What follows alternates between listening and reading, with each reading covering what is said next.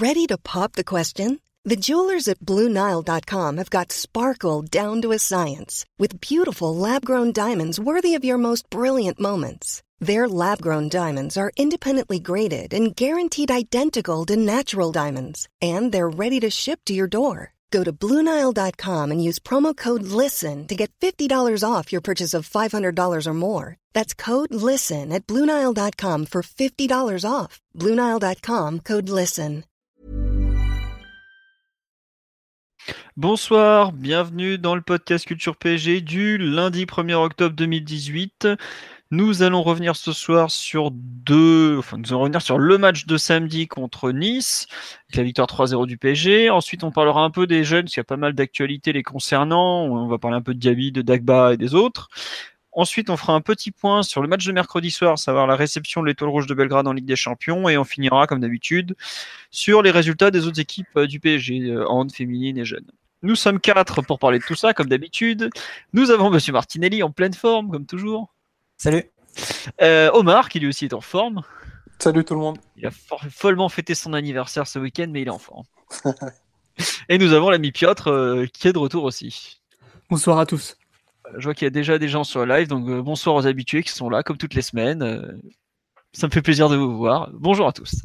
On va attaquer tout de suite sur le Nice PSG de samedi. Donc, victoire 3-0 à l'Alliance Riviera grâce à un doublé de Neymar, un but en première période hein, dans les arrêts de jeu de la seconde mi-temps et un but de Nkunku sur le coup d'envoi de la seconde période, pratiquement, je crois que c'est après 40 ou 46 secondes. Enfin, bref, euh, sur le coup d'envoi donc. Victoire 3-0 du PSG. J'imagine que le fameux pouls du match est pour moi puisque le grand Adrien Chantegrelet est toujours absent, même si on l'invite toutes les semaines, il ne peut pas. Euh, donc on va y aller tout de suite. Euh, bon, bah une rencontre euh, parfaitement gérée. On avait vu mercredi soir un bon match au Parc des Princes. Je pense que là, on est passé encore à la gamme du dessus sur cette rencontre à l'extérieur.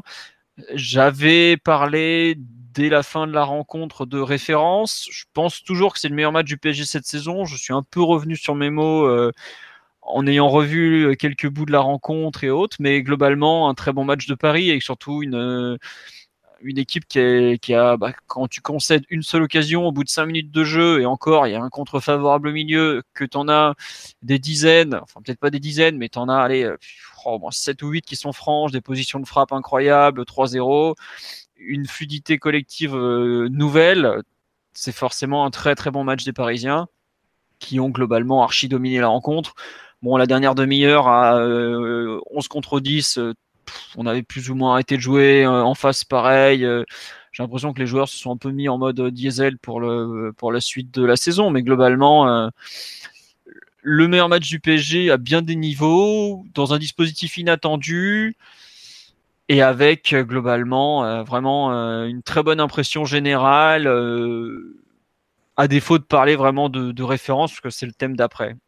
Euh, Mathieu, Omar, Simon Piotr, qui veut compléter sur ce pouls du match euh, un peu rapide d'ailleurs bah, Tu l'as dit Philo, hein, c'est un très bon match. Et au-delà du résultat, parce que c'est possible de mettre 3-0 même en jouant à Nice, même en jouant pas, pas super bien. C'est vraiment le contenu qui a été satisfaisant. Et bon, comme Tourelle nous y a invité, c'est plutôt ça qu'il faut regarder et, qu'il faut retenir. Euh, comme l'a dit Tourelle, là aussi, c'est le premier quart d'heure a été vraiment intense et j'ai trouvé d'un gros niveau sur le, sur le direct. Ah oui. Avec euh, Nice qui qui n'hésitait pas du tout à ressortir court de derrière, comme il le faisait sous Favre, et que et Vira a continué dans cette direction. Et durant le premier quart d'heure, ils sont passés 3-4 fois, même quand on les pressait et les, les enfermait un peu dans un coin de leur surface. Et ça donnait quelques situations, dont euh, la frappe de Maolida, euh, où il gagne le duel face à Kerrer, et après c'est l'arrêt d'Areola. Et après, le PSG a imposé sa supériorité après ce premier quart d'heure. Mais je dirais que les bases avaient été posées presque dès le coup d'envoi, en fait. Et j'ai l'impression que c'est le premier vrai match où, qui est gagné presque euh, sur le tableau noir par, par Toural. Euh, autant il s'était déclaré surpris face à Angers par, pour la première essai de la défense à 3 pour la, pour la disposition de l'adversaire. Autant là, cette fois, c'est l'entraîneur adverse qui a été, euh, qui a été surpris, vu que Vira a dit qu'il attendait après match un, un pari en 4-2-3-1. Et c'est un peu ce que donnait euh, l'impression, enfin, c'est un peu ce que son plan de jeu euh, signifiait ou donnait l'impression. Il avait mis un contrat au milieu de terrain, il mettait Makengo et Lesmelou sur, sur Marquinhos et Rabiot et Tamézé qui devait reprendre Neymar. Le problème, c'est que euh, avait, il, avait, anticipé que Paris jouerait avec 2, 6 et un 10. Et Paris a joué avec 2-6 et 2-10. Je pense que la clé, c'était encore la, position de Di Maria qui s'est retrouvé quasiment à chaque réception. à chaque ballon qu'il touchait, il était libre. Et ça a donné des supériorités en cascade pour le PSG par la suite parce que derrière, tu avais Tamézé, tu avais Les Milou qui essayait de compenser, mais ça libérait d'autres joueurs au milieu de terrain. Et c'est un peu sur cette supériorité numérique au milieu que, Paris a gagné le match, qui lui a permis de, d'avoir beaucoup, beaucoup de situations, beaucoup d'occasions, beaucoup de positions favorables, d'abord par le système. Et ensuite, après, tu avais la qualité individuelle des joueurs pour, pour, pour les faire fructifier tout simplement. Et c'est le, d'ailleurs, c'est pas un hasard que ce soit le, match de la saison où Paris ait tiré le plus de fois au but je crois qu'on a dépassé, a dépassé les 20 tirs sur ce match-là. C'est le deuxième match de la saison où Paris euh, subit le moins de tirs aussi. Après celui de Caen, qui, pas était resté dans ses 30 mètres. Donc c'était pas, pas anodin. Et donc voilà, les, situations avantageuses, au fond, elles étaient, elles créées par le système de Tourelle et par c'était assez nouveau et c'est ce qu'on attendait de lui. Parce qu'au fond, tout ce qu'on a dit sur le pressing à la perte ou même l'émulation de vouloir toujours euh, alourdir le score euh, quand on mène 1, 2-0, 3-0, c'est des choses qu'on avait pu voir euh, dans les meilleurs matchs sous Emery l'an dernier. Autant là, j'ai trouvé que le progrès, c'était vraiment dans l'utilisation du ballon. Euh, D'accord. C'est pourquoi Tourelle avait été pris. Bon, après, voilà, c'est très prometteur, mais c'est à confirmer. On a une grosse semaine pour, pour, pour pas que remettre en question les, les bases de ce match-là. Et pour confirmer. Ok. Euh, Omar, tu veux rajouter quelque chose sur cette analyse générale ou on passe direct au thème, euh, à l'idée, enfin le grand thème du, match référence ou pas d'ailleurs? On peut, on peut faire le pont entre les deux parce que je suis globalement assez d'accord avec ce que, vous, ce que vous avez dit du match. Vas-y, fais le pont, mon grand. je vais essayer du moins. Euh, après, c'est comme le disait justement Mathieu, je pense que c'est le premier match où, le système va au-delà des, victoires, de la victoire et des individualités. Donc c'est vraiment la mise en place qui fait que ben, Neymar a pu faire ce match-là, notamment que, que Rabiot a été beaucoup plus dominant au milieu et tout. Et que ben, moi je pondérerais l'idée d'un match référence parce que y a, au milieu, il y a quand même la grande naïveté des, des Niçois pendant, pendant au moins une mi-temps qui fait que ben, la, domination parisienne est, est sans conteste parce que ben, au, au milieu, il n'y a, pas, a pas forcément toute la qualité qu'il faut. Donc c'est sûr que au niveau, à notre niveau à nous, c'est vraiment un match qui, a du sens parce que c'est le plus complet qu'on ait fait ben, depuis que Tourelle est arrivé. De là en voir un match euh, référent, je dirais que je le pondérerais à cause de l'adversité, mais néanmoins, c'est un match qui donne quand même des clés et qui donne à Tourelle du grain à moudre parce que c'est en allant dans son sens, du coup, euh, vers son système préférentiel et sur les, les mises, euh, les mises en place individuelles des joueurs qu'on a eu notre meilleur résultat. Donc je dirais qu'il y a référence un petit peu à pondérer. D'accord. Euh, petit tour sur le live. On nous demande est-ce que c'était le premier clean sheet de la saison? Non, on avait fait, euh, on avait réussi les deux premiers matchs contre Monaco au Trophée des Champions et ensuite contre Caen à domicile. Saint-Etienne aussi, mais tu vois, par exemple, dans ces trois cas-là, je trouve qu'on avait concédé peut-être plus d'occasions, notamment Saint-Etienne où le pas prendre de but en première période est quand même pas loin d'être un petit miracle que, que ce samedi à Nice par exemple. Donc euh, faut, faut, le noter, comme tu l'as dit, effectivement, euh, défensivement, ça a été bien mieux. Euh, l'ami Piotr, je sais que toi, l'aspect référence ne te plaît pas du tout actuellement. par, je t'ai vu t'exciter sur Twitter aujourd'hui. non, faut, faut pas exagérer, mais c'est vrai que le, le match a été gagné aussi tactiquement mais j'ai quand même la sensation que c'est Nice qui a fait à peu près n'importe quoi. Mais en fait, pour les gens qui n'ont pas vu le match ou qui l'ont pas revu, vous n'avez même pas besoin de regarder la mi-temps. La mi-temps en entier, vous pouvez juste regarder euh, les 70 premières secondes du match où il y a Nice qui sort, euh, qui sort très haut sur nos joueurs avec euh, les trois attaquants qui montent, qui montent haut et un milieu qui suit. Il laisse un espace incroyable au milieu de terrain, on l'exploite très tranquillement. Et il y a Mbappé qui finit en hors-jeu. Et c'est un peu ce qui s'est passé durant tout le match, en fait. Où les Niçois étaient très naïfs. Euh, ils ont eu aucune efficacité défensive. Il y a eu beaucoup de, beaucoup de passivité au milieu de terrain, en plus des, des difficultés euh, posées par euh, l'animation du PSG qui avait 2-10. Et j'ai quand même la sensation que, que le match était. les réajustements, en tout cas, n'ont pas du tout été faits du côté niçois et, et on a prospéré sur, sur ces défauts-là. Euh, surtout quand je compare euh, avec d'autres matchs plus difficiles qu'on a eu, parce qu'on a eu des équipes qui étaient prêtes à sortir haut sur nous, mais avec quand même de l'efficacité et de l'intensité. Là, il n'y avait ni l'un ni l'autre, et, euh, pour moi, ça nous a tellement facilité les choses que, que non, c'est pas le point charnière de notre saison pour l'instant. Faudra que ce soit confirmé sur d'autres matchs de meilleurs, avec une opposition mieux préparée en tout cas. Disons que Vira a essayé de faire des, ajustements à la mi-temps, mais sur, dès, la première possession du PSG sur la deuxième mi-temps, ils se prennent le deuxième but et à partir de là, et dix minutes après, ils prennent le rouge. Donc, on n'a même pas pu tester les, ajustements et voir si les ajustements de Vira avaient été les bons. Même si je pense qu'ils étaient complètement nécessaires, parce que comme tu as dit, c'était vraiment un problème numérique au milieu, quoi. Ils étaient 3 pour 4, en fait. Et à chaque fois, tu avais un joueur libre, Paris a pu, euh, a pu vraiment progresser euh, assez tranquillement. Et pour moi, c'est vraiment le, gros contraste, par exemple, avec un match comme Nîmes, Nîmes qui était aussi allé, euh, aussi sorti nous chercher assez haut, comme Nice. Mais le problème, c'est enfin, face à Nîmes, le PSG avait joué euh, étalé sur 60-70 mètres, les joueurs très loin les uns des autres, et quatre attaquants séparés de l'équipe. Sauf quand Neymar, et Paris pouvait avancer que quand Neymar euh, redescendait dans le rond central, cherchait lui-même la balle et faire des dribbles. Et là, ça n'a pas du tout été le cas parce que l'équipe était beaucoup plus en bloc. Il y avait une supériorité au milieu de terrain. Tu n'avais pas, pas Rabiot et Marquinhos laissés à l'abandon comme face à Nîmes, cette fois avec des solutions courtes ce qui a permis à Paris de, de vraiment euh, bah, déployer un jeu fluide, alors qu'au fond, c'était à peu près les mêmes joueurs que, que face à Nîmes, où ça avait été un désastre au milieu de terrain entre Rabiot et Marquinhos. Bah. Donc, euh, je dirais pas, et pourtant, je dirais pas que Nice est une équipe qui a moins de qualité que Nîmes, loin de là. Après, tu vois, il y a un truc, moi, qui, par exemple, qui m'a choqué sur le match euh, de samedi, comme tu parles du duo Marquinhos-Rabiot. Mais techniquement, Nice, ils ont fait tout ce qu'il fallait pas faire. Ils les ont laissés tranquilles. Marquinhos, tu sais que c'est pas un milieu habitué. Tu voyais à Liverpool, tu lui laissais le ballon, il savait pas trop quoi en faire. Là, il avait des espaces, du temps pour contrôler. Alors certes, je trouve qu'il a mieux interprété le poste, mais tu as quand même de... Enfin, ils étaient tranquilles les deux, pas de pressing ou à mmh, peine. revois les certaines séquences, hein, Philo.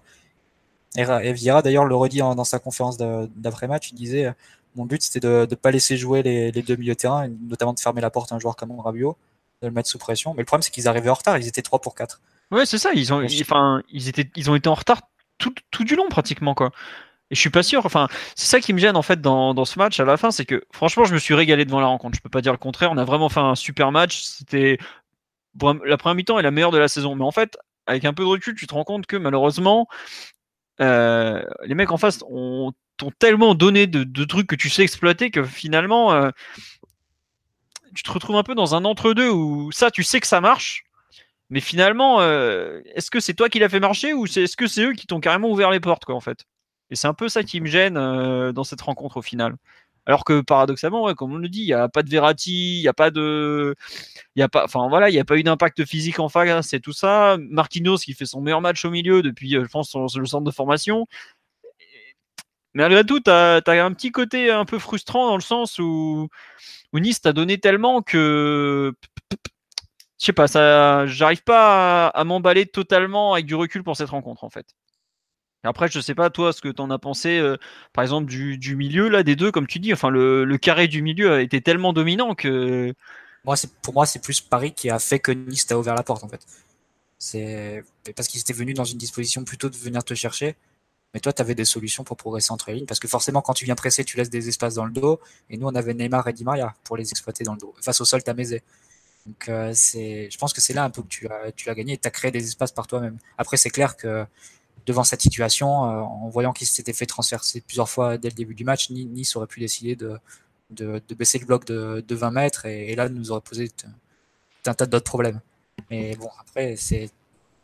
Des fois, on se plaint que les équipes bétonnent. Là, Nice est plutôt. Euh, a plutôt eu une partie un peu inverse.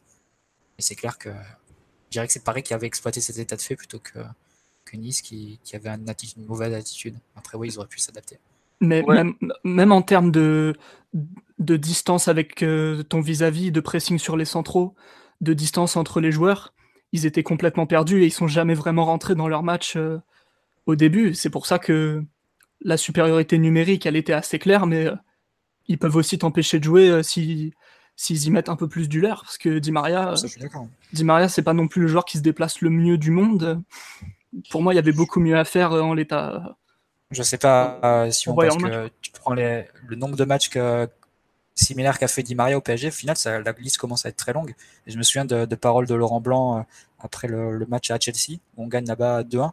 Et justement, un match où Di Maria avait joué, euh, avait joué 10, où il est droit mais vraiment recentré. Et Laurent Blanc, il avait dit euh, voilà, notre but c'était de leur proposer un problème tactique au milieu, de, de, rajouter du nombre, de gagner à base du milieu. Et ça a été un, pour Chelsea, Di Maria avait été un problème indétectable, selon les mots de Laurent Blanc, parce qu'il savait jamais où il se situait. Il était à chaque fois dans leur dos, et nous, on savait très bien par contre où le trouver. Et, et c'est exactement le, le, coup qu'on a rejoué cette fois-ci, le coup qu'on avait joué face à Monaco en finale de la Coupe de la Ligue, d'ailleurs retrouvé des champions cette année aussi, le coup qu'on avait joué face au Barça dans le dos de Busquets et Iniesta. Enfin, c'est des choses qui marchent assez bien, hein, Di Maria entre lignes. Et euh, c'est quelque chose que Tourelle avait déclaré, enfin, Tourelle avait, avait signifié cette piste ou avait laissé entendre que cette piste était possible euh, lors de son interview avec Bouafsi sur, euh, sur SFR, quand il avait dit que c'était possible de jouer avec deux numéros 10 dans les, dans les demi-espaces. Et là, il a mis à exécution, et pour le coup, face à un plan de jeu où Nice sortait et laissait des positions dans leur dos, c'était été très utile, efficace. Tu, tu veux répondre, Simon, ou pas ou... Euh, non, non, non, non, non d'accord, non, non, mais c'est bien. Euh, on nous dit, j'y crois pas qu'on revienne encore à Lolo White. Mais on revient toujours à Lolo White. Trois ans au PSG, euh, enfin, c'est toujours l'entraîneur, peut-être le plus marquant de l'ère QSI. Donc, mais surtout, il y a des joueurs qui étaient.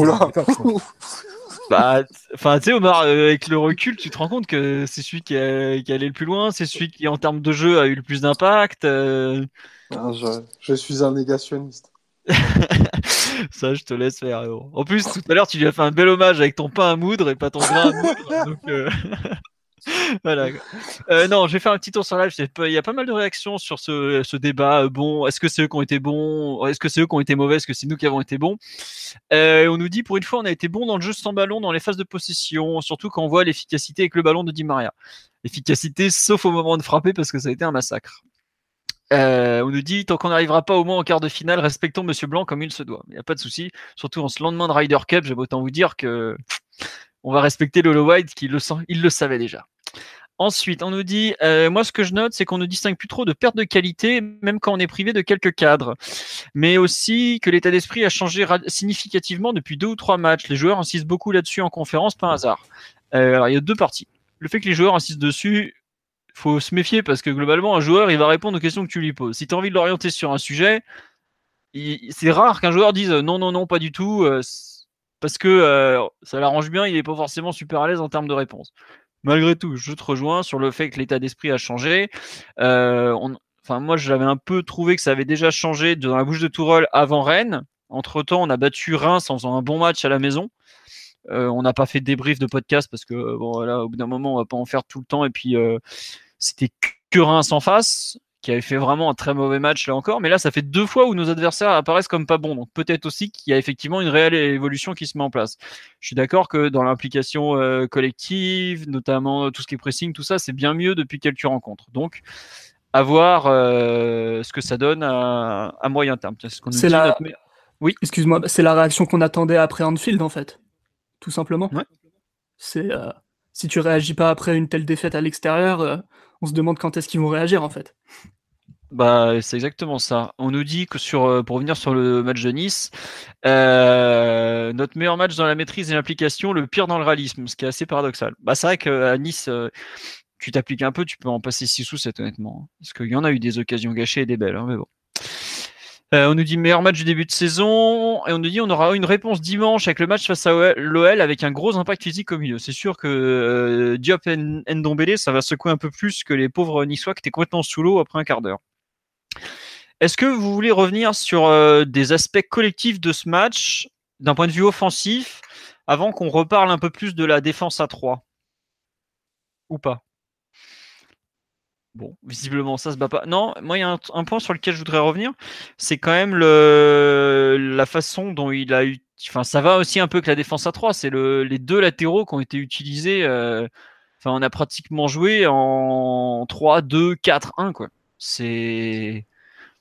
Enfin, je sais pas si on se rend compte, mais c'est quand même assez osé.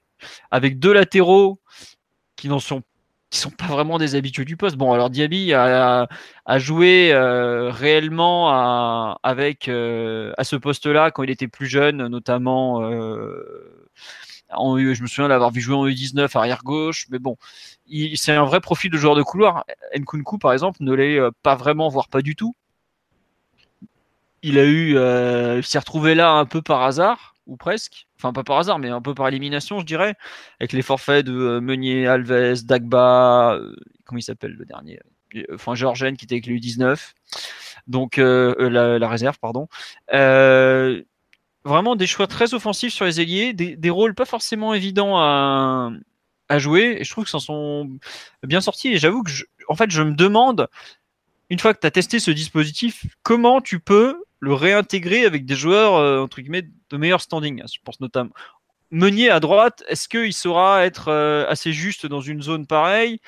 Diaby à gauche, est-ce qu'il y a un joueur de l'effectif qui va pouvoir reprendre le rôle comme il l'a fait, par exemple? C'est un peu ça qui me laisse euh, dubitatif ou, ou un peu dans l'inconnu sur cette rencontre c'est comment intégrer d'autres joueurs de l'effectif sur ces rôles-là, en fait? Je sais pas ce que vous en pensez. Ouais. C'est possible que le, système ait été vraiment choisi en fonction de, l'adversaire.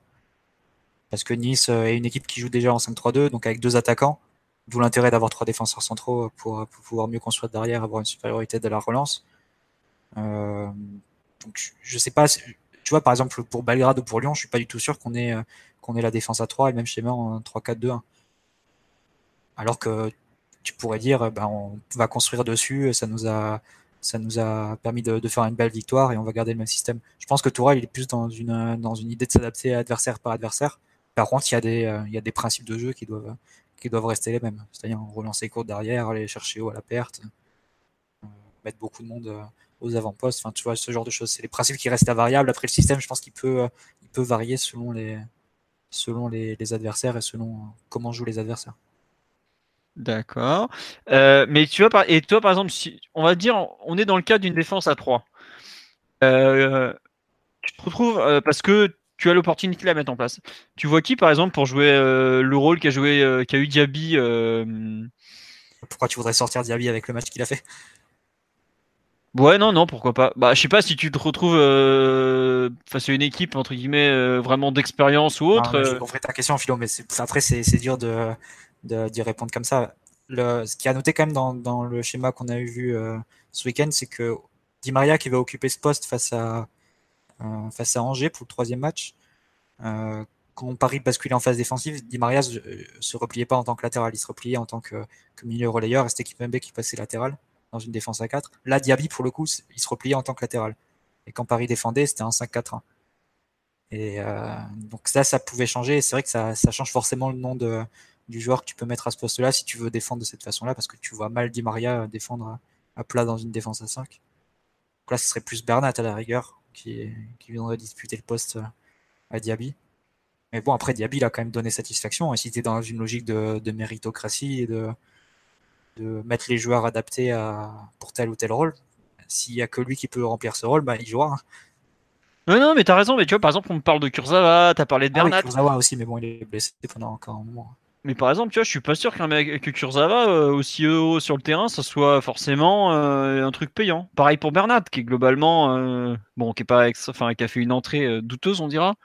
Mais j'avoue que, en fait, je, comprends l'intérêt du système, mais en fait, j'ai du mal à me projeter sur le très très haut niveau avec le même système. En fait, c'est un peu ça qui me, à la fin, tu vois, tu, tu sors une super perf, mais est-ce que es cap... est-ce que ce truc, enfin ce truc, pardon, cette performance est capable de t'amener, d'être reproduite avec des joueurs un peu euh, que tu changes légèrement à un autre niveau. Et en fait, c'est un peu ça qui me qui m'empêche, je trouve, de sauter au, plafond, quoi. Voilà. Je sais pas, Omar, Piotr, euh, Omar, qu'on n'a pas entendu depuis un certain temps. Qu'est-ce que tu en penses de c'est, une projection un peu, un peu difficile parce que c'est vrai que j'ai un, j'ai un peu de mal à voir euh, bah, exactement la même compo face à un adversaire de, de calibre un peu différent. Moi, je reste convaincu que piston sur un côté comme ça, Di Maria, il aurait la capacité de le faire. Et même parce que dans le match de, samedi, je trouvais que défensivement, il a été vraiment hyper bon dans l'agressivité et tout. Donc, même dans une défense à, à 5, fermer le côté, c'est dans ses capacités, c'est l'aptitude et je pense qu'il il est, il est tout à fait en capacité de le faire. Après, c'est vrai que comme le disait Mathieu, moi, j'avais un doute sur euh, l'interprétation du poste de, de Diaby. Et euh, force est de constater qu'il a vraiment donné satisfaction et qu'en fait, il est en train de, de, se créer une vraie place dans, dans l'effectif si à chaque fois qu'on fait appel à lui, quels que soient les endroits, il, il, arrive à être performant. Vu le profil, ça peut vraiment Enfin, il peut vraiment devenir quelqu'un, du coup, dans, dans cet effectif-là. Donc, j'ai un peu de mal, comme toi, à voir euh, ce système-là perdurer, parce que ben, il y a des adversaires qui te bah, qui pardonneront pas, quoi, si tu joues. Enfin, j'imagine pas ce système-là contre Liverpool, pour reprendre cet exemple, mais euh, il y en a qui ont quand même bien tiré leur épingle du jeu. Je pense à Diaby, je pense à Di Maria, qui avait pas besoin de ça, mais qui l'a quand même fait.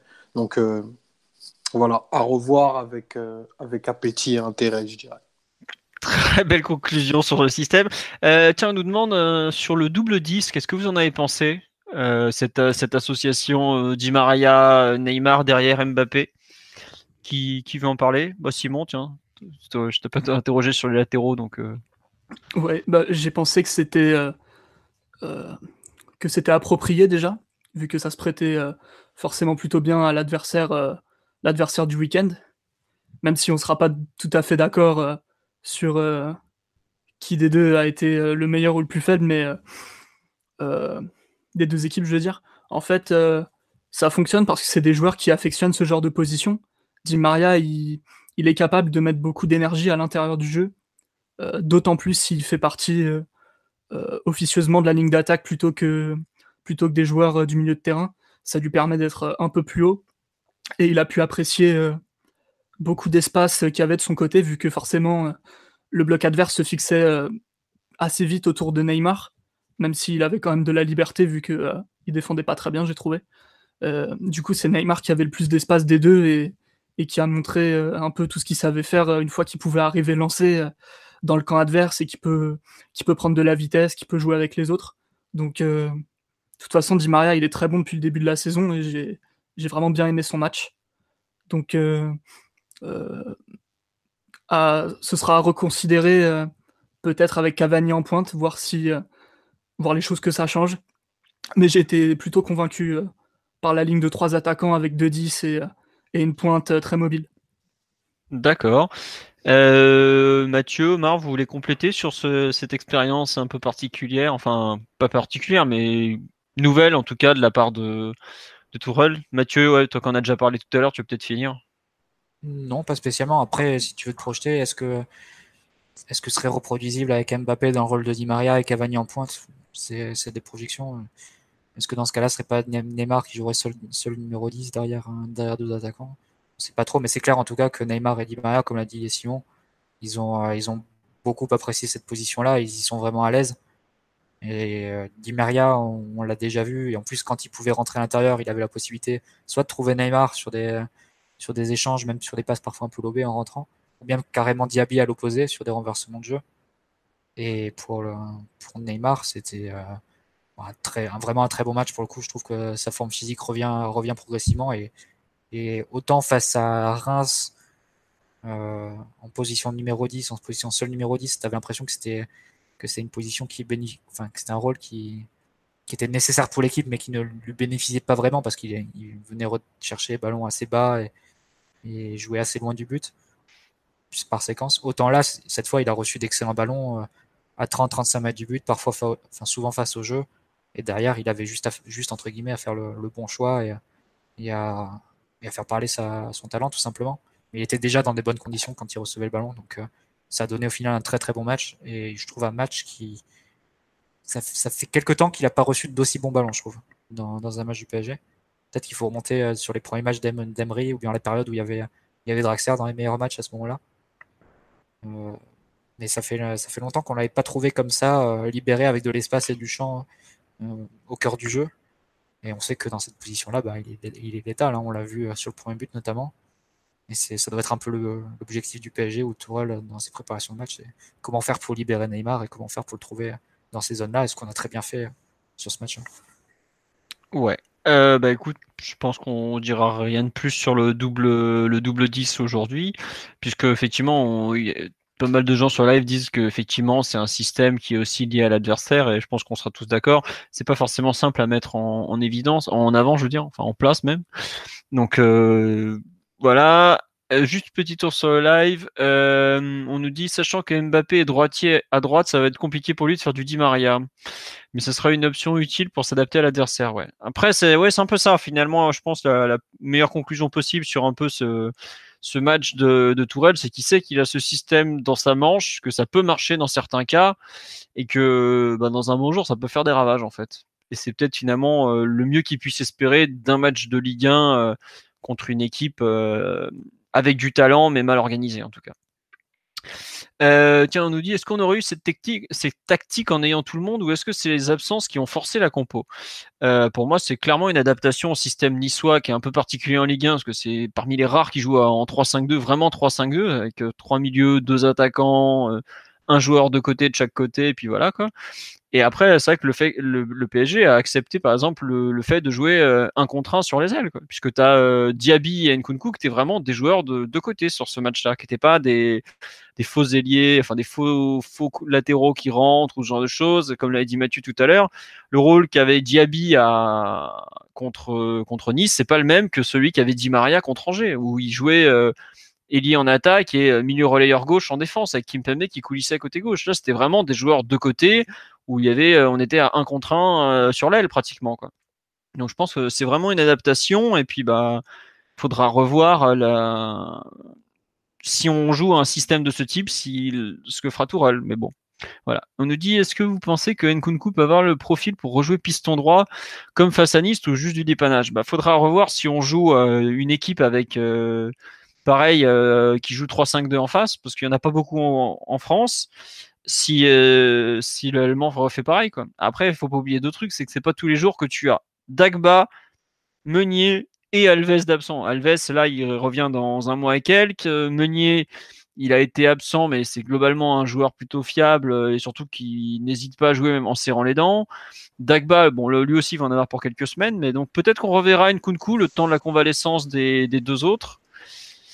Mais bon, globalement, je suis pas sûr que ce soit celui qui ait marqué le plus de points sur cette rencontre en termes de, de latéral. Au contraire de, de Diaby, comme l'a dit Omar. Autre point sur lequel on va revenir, c'est le retour de la défense à 3, puisqu'on n'avait pas joué avec ce système depuis le 25 août dernier contre Angers, un système qui avait duré une mi-temps et qui avait globalement été un massacre, puisque bah, Angers avait euh, été euh, à la fois plus dangereux que nous et moins mis en danger que nous. Là, cette fois-ci, ça a été une toute autre histoire. Le système a tenu quand même 70 minutes avant que le turnover et le fasse changer les choses. Euh, qu'est-ce que vous en avez pensé de cette défense à 3 euh, Qui veut se lancer sur ce thème?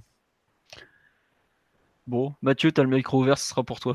Fallait couper. Sur la défense à 3 en Ouais, euh, ouais en général.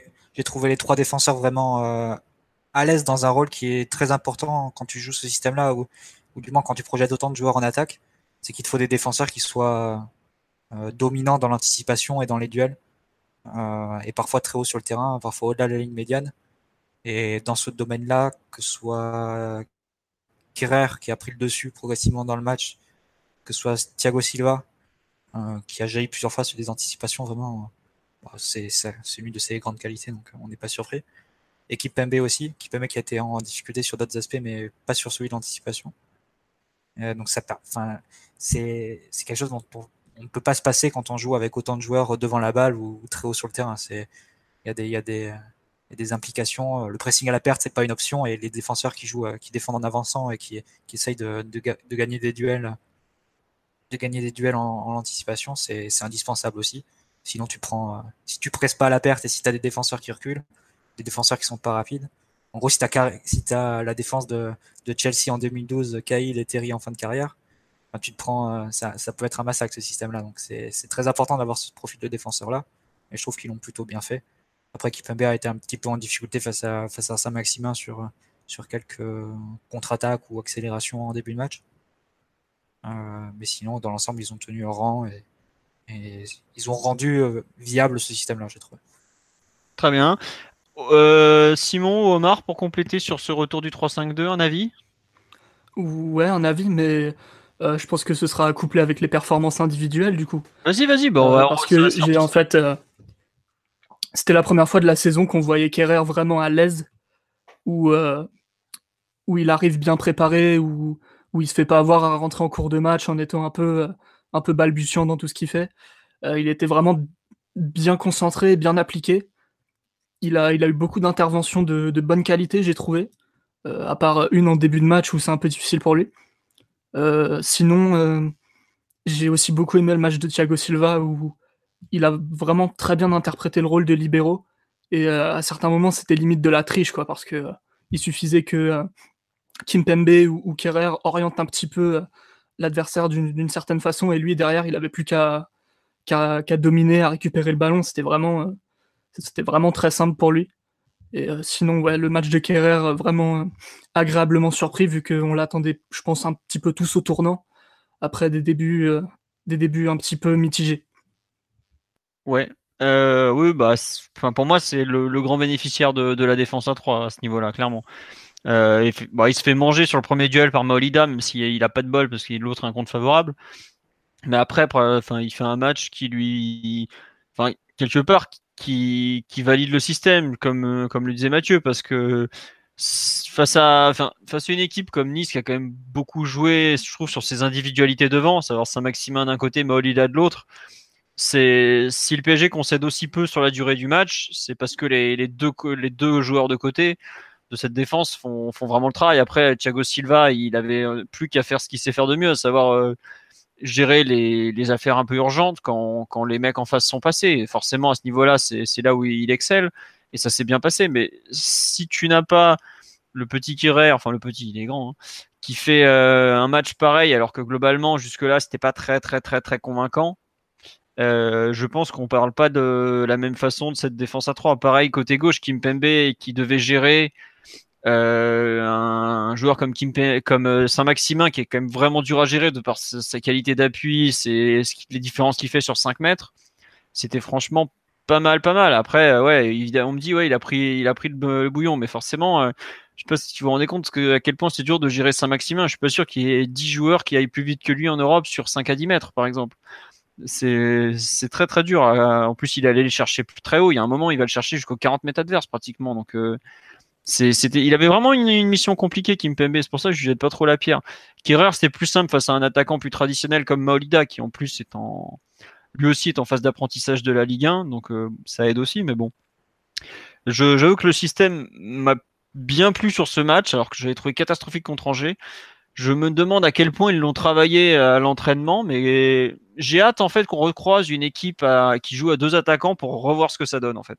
C'est un peu ça. C'est le système en général qu'on a vu qui, a donné ce bon match donne envie d'être vu, même s'il va être compliqué à retrouver dans des circonstances. Autant rejouer avec euh, face à deux attaquants et pouvoir remettre cette défense à, à 3, ça peut être un peu plus envisageable. On va voir. Euh, quand, quand ça sera possible. Et puis, bah, on jugera de nouveau à ce moment-là. Omar, tu veux rajouter quelque chose sur cette défense à 3 euh? ah, Je rejoins ce que disait Simon vraiment euh, sur Kerrer, qui est. je dirais pas que ça valide son, son, recrutement, mais au moins ça valide le profil. Et on, a pu voir que c'est un défenseur très, très, très agressif. Et euh, c'est clairement, clairement un rouage essentiel quand tu joues à 3. Et, et même un besoin qu'on a, a dans l'effectif. il a réussi à, il a réussi à être très dominateur sur, euh, sur Maolida, qui était son, son adversaire du soir. Euh, après, ouais, le, match de Thiago Silva, bah, c'est, dans la droite ligne de tout ce qu'il fait depuis, euh, bah, depuis des mois où il est vraiment, impeccable. Kipembe est aussi très bon. Non, franchement, vraiment une, bonne rencontre à ce, niveau-là. On ne s'en serait pas sorti, euh, comme vous le disiez justement, si, si les trois derrière n'avaient pas vraiment été ultra dominateurs. Ça n'aurait pas été viable. Donc là, bah, pareil que toi, vraiment, j'ai, j'ai hâte envie de revoir ça vraiment. Ok, tiens, on nous dit qu'Herrera abuse de ses bras, faut qu'il arrête. moi aussi, ça m'a un peu. J'ai un peu tiqué un moment, je pense, je sais plus, c'est une action, je crois, c'est face à Maolida, justement, au milieu de première période où il est devant, et puis je sais pas ce qu'il fout, il va mettre ses bras sur l'autre alors qu'il a pas besoin. Enfin, J'avoue que il a, défensivement, il a toujours des progrès à faire dans sa technique. Hein. C'est un joueur, je pense que si tu le mets à l'Atletico, à la Juve, c'est possible qu'il joue pas pendant six mois, qu'il soit en tribune et qu'il lui fasse réapprendre, euh, qu'il lui fasse vraiment du travail spécifique à l'entraînement. Mais quand tu as besoin de, de, jouer, défendre très haut, tu as aussi besoin de ce type de défenseur-là. Et c'est aussi ce à quoi il était habitué en Allemagne, vu que le Schalke de, de Tedesco joue à trois derrière et joue aussi dans un système assez euh, agressif et, et ouvert, on va dire. Mais ah bah, très ouvert en ce moment. Hein. très, très, ouvert. Hein. Les justement parce que, parce que grande ouverte. C'est clair qu'il a, des, il a des progrès à faire, mais en fait, il faut pas non plus faire l'injustice à Kerr de, de, le juger parce qu'on a mis 37 millions sur lui et parce que peut-être préféré mettre les 37 millions sur un milieu de terrain titulaire. Ça reste un jeune, un défenseur très très jeune et il a forcément des, des progrès à faire. Il a de bons professeurs, je pense, dans l'équipe. Et, euh, et, voilà, je pense que ça, ça, ça, va venir avec les mois. Il va étoffer un peu sa palette. Puis c'est important qu'il fasse des erreurs. Mais c'est même logique. On parle d'un défenseur euh, très jeune, dans une équipe qui, qui, va chercher à dominer, qui, qui concède pas mal. Euh, jusqu'à ce, match, jusqu'à ce match à Nice, on, on, a quand même encaissé pas mal de buts et donné pas mal de situations. Donc, ben, la, si tu as autant de prises de risques et, de situations compliquées à gérer, ça appelle forcément des erreurs quand tu n'es pas expérimenté. Donc il va pas falloir le, trucider à, chaque coup et avoir une idée sur une progression qui va venir peut-être plus au, long cours. Mais là, la différence de performance entre ce qu'il faisait il y, a, un mois contre Angers où il était il est passé quand même bien à côté, mais où tu voyais quand même qu'il y a des qualités. Et là, elle est déjà notable. Donc là-dessus, euh, enfin, faut que son développement continue tranquillement, quoi. Tiens, sur le live, on me le compare un peu à David Luiz dans le sens foufou. Vous retrouvez un peu cette comparaison? Vous êtes d'accord? David Luiz, il fait ouais, une de pied gauche de 50 mètres quand même en plus. Mais... Non, mais plus, dans la prise de risque défensive, je pense. Ouais, voilà, oui, parce que effectivement. Ah, David Luiz, ça a aussi le côté percé et tout. Enfin, je sais pas si c'est vraiment la, bonne comparaison. Peut-être plus qu'Impabé, non je sais pas. Enfin, je sais que dans les stats qu'avait fait Thibaut euh, lors de la présentation du joueur, c'était clairement un profil de la Kim Kimpembe qui ressortait. Je trouve que sur ce match, c'est clairement un joueur de un, joueur qui aime le duel, qui s'en sort bien, je crois qu'il 7 tacles réussis, c'est le record de la journée. Je je vous retweeter ça cet après-midi. Je crois qu'au total, c'est 15 duels gagnés sur la rencontre. C'est énorme, par exemple. Après, est-ce que euh, il saura être euh, plus qu'un joueur de duel Ça, c'est à lui de voir jusqu'où il peut aller. Parce que c'est vrai que dans les airs, il est déjà dominant, tout ça, mais dans la relance, par exemple, euh, il n'a pas été trop, trop, trop sollicité. Euh... Peut-être que si on le mettait dans une défense à 4 actuellement, on n'aurait pas forcément confiance. C'est possible. Ça viendrait, peut-être euh, avec les mois. Ah bah, je t'avoue qu'aujourd'hui, tu me dis qu'Herrera euh, titulaire au PSG dans une défense à 4, je pense plus au poste derrière droit que de défenseur central, moi. c'est une vision que j'ai là. À la santé, en tout cas. Ouais. Euh, on nous dit pour que les gens se rendent compte de la jeunesse de Kirer, il a 59 matchs en pro avec Schalke 04. Euh, à titre de comparaison, Prenel, qui est donc euh, qui a un an de plus que lui, enfin un peu plus d'un an de plus que lui, on est à plus de 80 matchs avec Paris et c'est pas un joueur qui a, qui a commencé spécialement donc, de façon précoce. Donc il y a un an, Kimpembe était à peu près au même nombre de matchs. Hein. Ouais, c'est ça. Je crois que l'an dernier, Kimpembe joue 30 rencontres. Et, qui, et a un gros avantage par rapport à Kim Pembe, c'est que déjà il joue dans un effectif euh, où il y a eu beaucoup de blessés l'an dernier, à Schalke, et surtout il est capable de jouer quatre postes. Quoi. Euh, ça, ça te fait gagner du temps de jeu en général. Quoi. Donc voilà. Euh, sur la défense à 3, il y a une personne qui me faisait une remarque qui disait ce que je retiens de la défense à 3, c'est que ça renforce l'axe, renforcer l'axe, ça libère un peu Marquinhos des tâches défensives, ça lui permet d'être plus agressif sur l'adversaire. Vous rejoignez cette analyse, l'impact bénéfique sur Marquinhos du, d'avoir euh, trois défenseurs derrière lui et de pouvoir plus se livrer ou pas? Ça lui a permis en tout cas de sortir très haut pressing. Mais bon, c'est le corollaire. Le corollaire, c'est que les trois défenseurs doivent suivre derrière et gagner leur duel si jamais le pressing est passé, ce qu'ils ont plutôt bien fait. Mais effectivement, on a vu Marquinhos, Rabiot aussi, parfois, parfois sortir sur la ligne euh, des, sur la ligne de la surface de réparation adverse. C'était assez, assez agressif comme pressing. Et sur le match de, de Marquinhos, tu veux compléter en général ou pas? Je l'associerais avec euh, le match de Rabiot en fait. Mais euh, sur le plan défensif, ils ont été assez euh, bah, très bons dans les duels à chaque fois, que ce soit aérien ou au sol. Marquinhos, il a la récupération sur le but refusé qui vient forcément à l'esprit, mais il y en a d'autres. Euh, J'insisterai plus sur, le, sur la partie avec ballon parce que c'est un peu un domaine où ils avaient les deux naufragés face à Nîmes. Euh, et là, ça n'a pas été le cas. Et je pense que c'est, pour le coup, c'est le système qui les a mis dans de meilleures dispositions parce qu'ils avaient toujours des, possibilités, des solutions de passe à proximité. Sur, ils avaient trois défenseurs derrière, dont un était libre parce qu'il n'y avait que deux attaquants en face. Ils avaient deux, euh, deux numéros 10 devant eux, dont souvent un aussi était libre. Et ils avaient aussi les, pistons qui étaient, euh, qui étaient en un contre un. Donc voilà, c'est, je dirais que c'est un peu l'un des avantages du jeu de position. Hein. C'est personne fera croire que, que Fernandinho, c'est un numéro 6 de classe mondiale. Personne dira que c'est un joueur comme, euh, comme Busquets, comme, euh, comme Pjanic, comme, comme Mota ou comme, euh, comme Xabi Alonso. Par contre, quand il est mis dans des conditions où il a des solutions, il a des solutions courtes à côté, où il a beaucoup de joueurs à, proximité, comme ça reste un bon joueur techniquement, il est capable de faire des passes devant à 10 mètres et, trouver les joueurs libres. Bah, je dirais que c'est un peu la même chose qui s'est passé avec, avec Marquinhos et Rabiot sur ce match-là. C'est tout le monde sait que c'est pas Xavi et Iniesta. Si tu les mets en difficulté, euh, sous pression, c'est, enfin, tu peux pas t'attendre à ce qu'ils trouvent la solution d'eux-mêmes. Par contre, quand tu les mets dans des conditions où, les solutions elles sont devant leurs yeux, bah, ils ont quand même la qualité technique pour les exécuter. c'est comme c'est pour ça que tu as vu Rabiot euh, jouer des jouer des troisième hommes comme ça pour suivre des, des, appels dans le dos des milieux ou bien Marquinhos tenter des, des passes entre les lignes pour Di Maria ou pour Neymar. Et je pense que c'est le mérite en vient bonne partie hein, pour le système et les avantages qu'avait créé Tourelle grâce à, grâce à sa disposition tactique. D'accord. Euh, Omar Opiat, vous voulez rajouter quelque chose sur le, match de Marquinhos, euh, seul ou avec Rabiot? Moi perso, ce qui m'a plu, euh, enfin vu que vous répondez pas, je vais en parler, c'est vraiment ouais le, la prise de risque balle au pied quoi. Alors certes, il avait de l'espace, mais à un moment par exemple, il fait une ouverture côté droit depuis son pied gauche à lui franchement, je crois que j'avais jamais vu Marquinhos faire ça euh, depuis qu'il est au PSG ou presque. Donc je trouve, il y a j'ai un peu, enfin il y a une, c'est peut-être la une des meilleures nouvelles du match, même si encore une fois le, le, comment dirais-je, le positionnement niçois euh, lui a offert des espaces dont il bénéficiera que très rarement. C'est, euh, enfin c'est la première fois où on sent qu'il pourrait devenir un milieu de terrain en fait, je trouve rien que ça, déjà, c'est pas loin d'être un miracle. Parce que quand on voit il y a trois semaines à Liverpool, enfin même pas, c'était il y a 15 jours, euh, tu dis qu'il le sera jamais. Enfin, je sais pas ce que vous en avez pensé. Ouais, je suis d'accord avec toi. je me dis aussi que c'est, à force de l'essayer à ce poste, c'est aussi normal qu'il y ait euh, quelque part une courbe de progression.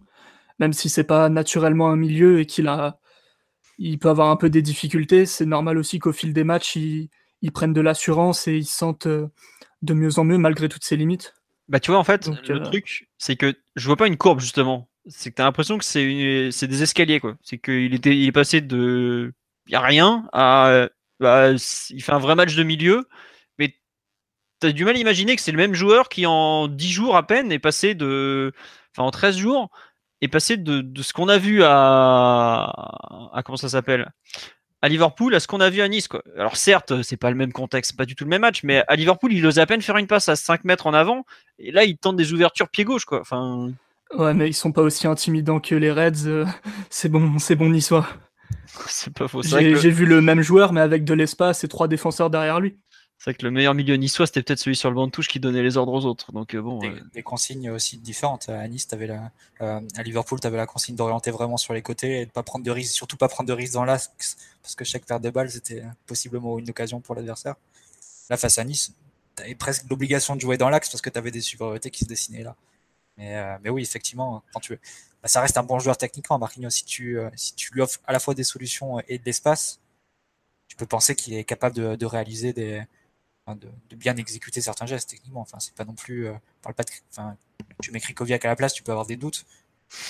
Mais enfin, Marquinhos, je pense que quand, quand ils font des taureaux euh, à l'entraînement, bah, il est dans le groupe des bons, Marquinhos. Et pas dans le groupe des. Je sais pas si tu te rappelles Philo à l'époque euh, quand il faisait des deux groupes de niveau sur les taureaux, c'était un peu cruel.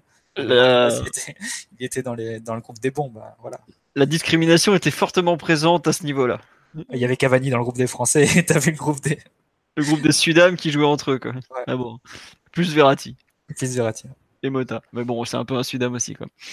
Euh, on nous dit, je pense qu'il est temps de parler des jeunes et d'accentuer sur le fait que l'Est parisien est fantastique. Bah oui, on va y passer, on va y passer.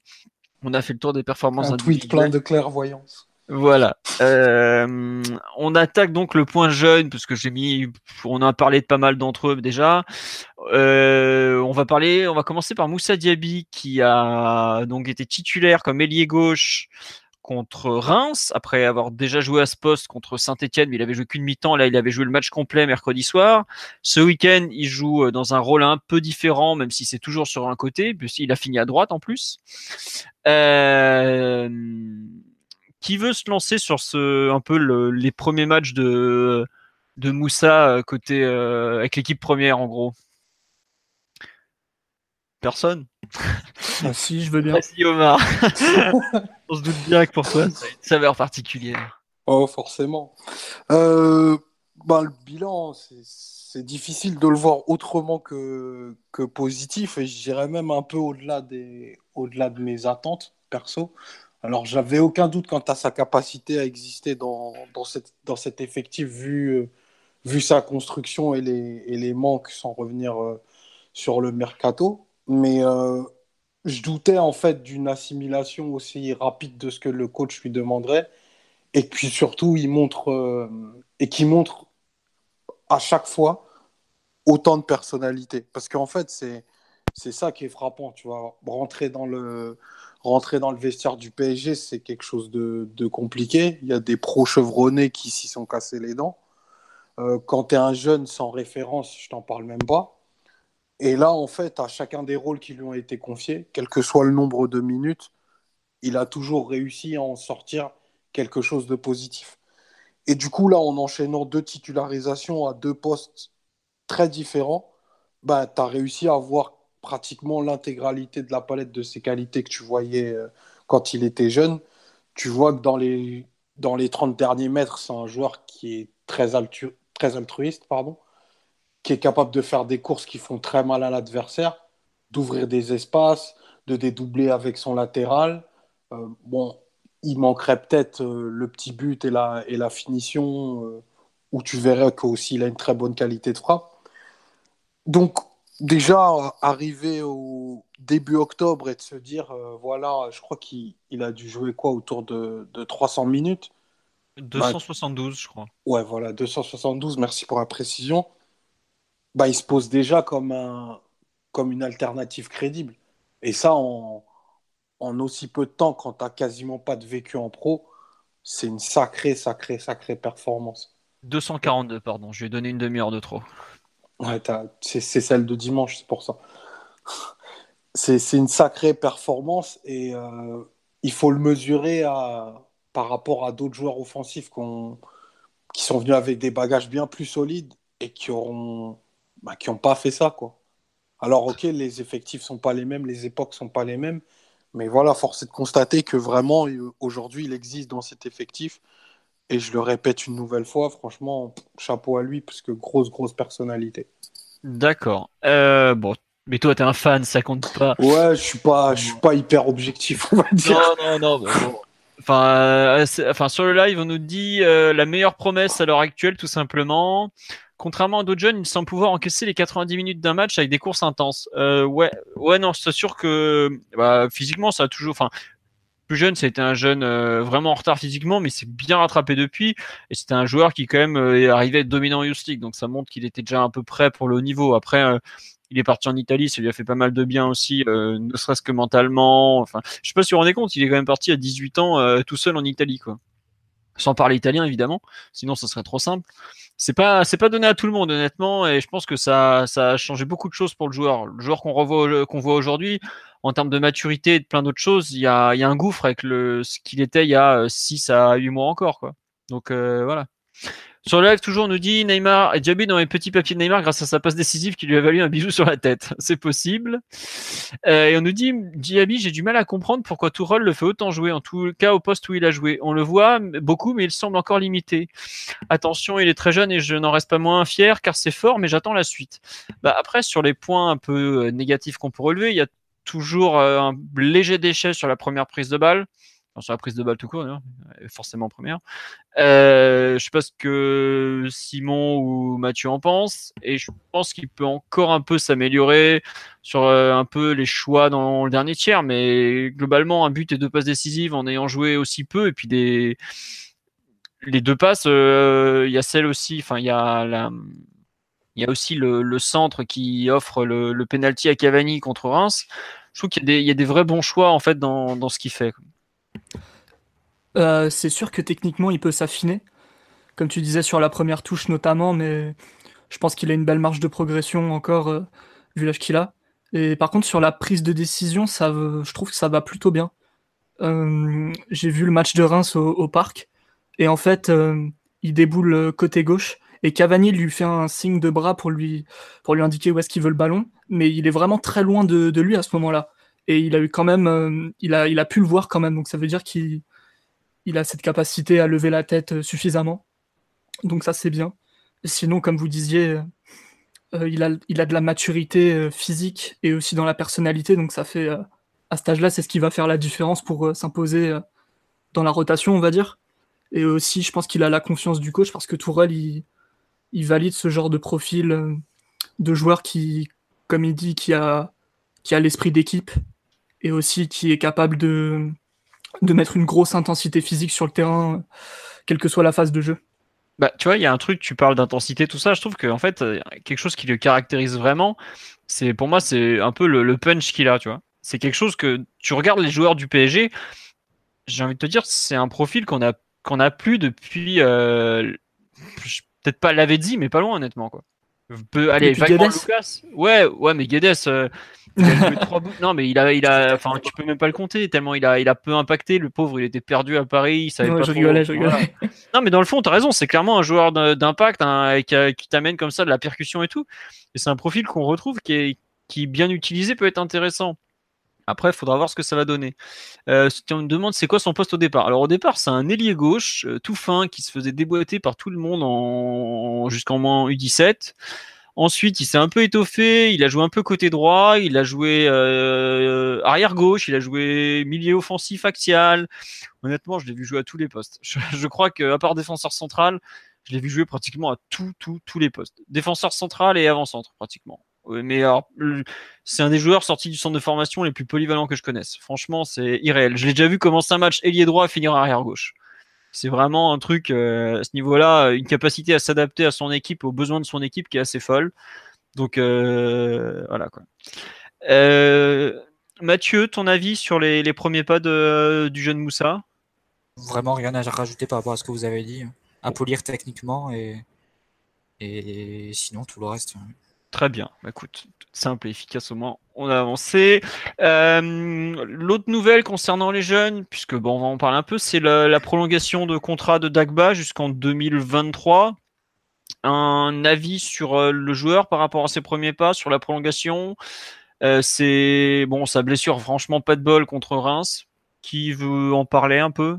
Mathieu, tu veux dire quelque chose vu que on t'a pas entendu sur Diaby ou pas trop? Il avait fait bonne impression face à Monaco et face à Caen depuis, on l'a, on l'avait laissé un peu avec euh, le match à Guingamp où malheureusement il avait, c'est, lui qui avait un peu payé les plots cassés du, du non mercato à ce poste et il avait dû, euh, il avait dû officier en tant qu'arrière gauche et il avait passé une mauvaise mi-temps. Mais sinon, oui, c'est une bonne, c'est une bonne, bonne nouvelle qui rentre dans la logique de la politique du PSG qui est de signer ses, ses meilleurs jeunes joueurs. Et, voilà, on verra quelle place il arrive à se faire du, durant la saison dans la rotation. Euh, notamment les premiers mois sans Alves, euh, notamment. Bon, et puis euh, j'allais dire dans le pire des cas, si, si c'est un joueur qui, qui, se retrouve bouché par le club, enfin au club et, par les joueurs qui, qui y a en face, ça reste une bonne nouvelle de l'avoir fait signer. On sait déjà que cet été, il y avait, un, il y avait le Red Bull Salzbourg, il me semble, qui était sur lui. Euh, Leipzig, Leipzig, je crois. Leipzig, pardon. Je savais que c'était un des Red Bull, je me souvenais plus lequel. Mais euh, donc voilà, au pire des cas, ben, c'est un joueur que tu, vendras et que tu, quelque part, tu, tu, tu, tu, enrichis en valeur ton, ton effectif en faisant signer des, des jeunes joueurs et en, surtout en les exposant, en les faisant jouer. Et dans les temps où tu es un peu en difficulté avec le fair play financier, où tu dois vendre des joueurs, c'est toujours, euh, tu as toujours cette option-là sous la main, même si évidemment on préférait que, que ces jeunes joueurs restent, restent à Paris et démontrent leur qualité. Mais bon, si c'est bouché, tu as toujours cette possibilité de le vendre et, sans doute à un bon prix à un moment. Mm. Bah, juste pour compléter sur ce que tu dis sur euh, son avenir bouché, même pas bouché, je pense que Alves et Meunier vont revenir pro. Enfin, Alves va revenir. Bon, Meunier, c'est sûr, il va rejouer, hein, il avait rien.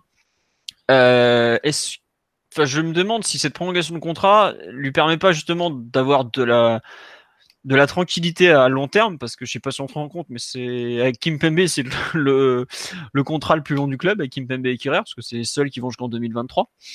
Euh, est-ce que ça, ça c'est pas justement le meilleur, euh, comment dire, la meilleure chose pour pouvoir le prêter cet hiver en fait, quand les deux vont, vont revenir? Je me demande si en fait le but c'est pas un peu ça quoi. On, lui offre une stabilité long terme et après c'est peut-être à lui d'aller chercher cet hiver euh, un prêt pour pour acquérir du temps de jeu. Parce que comme on me dit sur le live, il est un peu fin. C'est vrai que pour un défenseur latéral, enfin même pour un joueur pro, il est en termes de gabarit, il est, il est juste à cet instant. Ouais, il s'était fait secouer au duel à Guingamp notamment.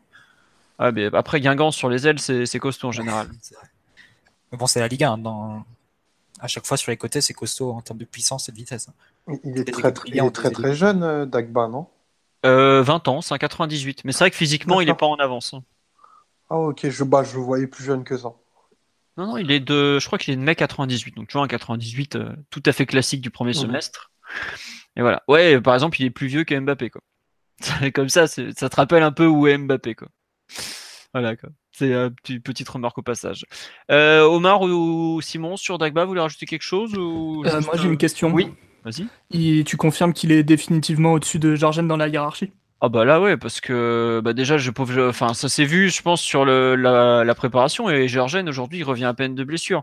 Il a fait si je me trompe son premier match sur le banc ce vendredi à Derby là contre le, le, le premier match de Première League International Cup. Donc tu vois à cet instant oui il est forcément devant. Après, Georgen est sous contrat jusqu'en 2020 seulement, de mémoire. À voir ce qu'on va en faire cet hiver. Est-ce qu'on va prêter les deux? Est-ce qu'on va en garder un des deux? Aucun des deux Bref. Euh, aujourd'hui, oui, en tout cas, il est loin devant. À cet instant, c'est l'arrière droit numéro 3 du club, un, poste où le numéro 1 ou 2 est blessé et va, avoir besoin d'un certain temps pour revenir. Donc, euh, oh, franchement, de tous les jeunes qui ont qui ont profité de l'arrivée de Tourelle, je pense que c'est celui qui a eu le, le plus gros coup de boost en fait, parce que euh, il partait de loin honnêtement. Il n'a pas euh, le, CV d'un Diaby au départ, parce que Diaby, euh, même si Tourelle arrive, il a quand même un tiers des clubs de Ligue 1 qui veulent le prendre en prêt cet été, par exemple. Quoi. Il n'a pas les références qu'a pu avoir Bernard dans Youth par exemple. Il n'a pas euh, la hype un peu autour de Yacine Adli qui a brillé en sélection notamment, qui a un style de jeu euh, très, j'ai envie de dire très télégénique où tu peux faire des un peu des best-of facilement ou, ce genre de truc. Euh, il a juste pour lui le fait d'être un, c'est déjà pas mal, hein, c'est pas une critique, hein, c'est juste le fait d'être un arrière fiable, de savoir à peu près bien défendre parce que bah, c'est normal, il est encore jeune, il va apprendre et tout. Puis quand tu joues au PSG arrière latéral, tu c'est pas forcément là où tu es le plus sollicité. Et je trouve qu'en fait, euh, Tourelle a su euh, lui donner une chance qui était assez euh, inattendue. Parce que clairement, au club, le plus attendu des deux, c'était Georgène. Hein, puis c'est normal. Été un des meilleurs latérales français en jeune depuis des années. Et c'est vraiment un joueur qui a su saisir sa chance. J'espère pour lui qu'il continuera à la saisir. Après, j'espère. Il faudra voir aussi ce qu'on fait avec Georgène. J'espère qu'on va pas gâcher un des deux de façon un peu en les gérant mal, quoi, tout simplement. Euh, le point sur les autres jeunes, on n'avait pas commenté la signature du contrat pro de Ensoki. Euh, bon, je pense qu'on s'en réjouit tous. Qu'est-ce que vous en avez pensé, tiens d'ailleurs, ces derniers matchs en, arrière gauche plutôt que euh, plutôt que défenseur central gauche Omar, un avis là-dessus?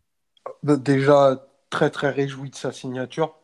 Pour moi, je pense pour, pour un peu tout le monde absolument le garder pour, pour la qualité qu'il a démontré et pour le club qui, et notamment par rapport au club qui était très intéressé, il fallait absolument pas le relâcher. Euh, contre Reims, je l'ai trouvé vraiment très dominant.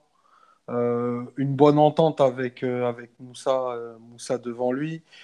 après, il y, a, toujours mieux à faire dans l'utilisation du ballon, même si je trouve que c'est plutôt un joueur fin et habile techniquement. Enfin, latéral gauche pour lui, c'est qu'un qu'un passage. Je pense qu'il sera, qui sera réaxé euh, assez rapidement parce qu'il a, il a toutes les aptitudes et toutes les qualités d'un défenseur central de, de haut niveau. Moi, j'aime vraiment beaucoup, beaucoup joueur à chaque fois que je le vois. Même quand il a été en, en difficulté, ben, je trouve aussi, comme, comme Moussa, qu'il a beaucoup de personnalité.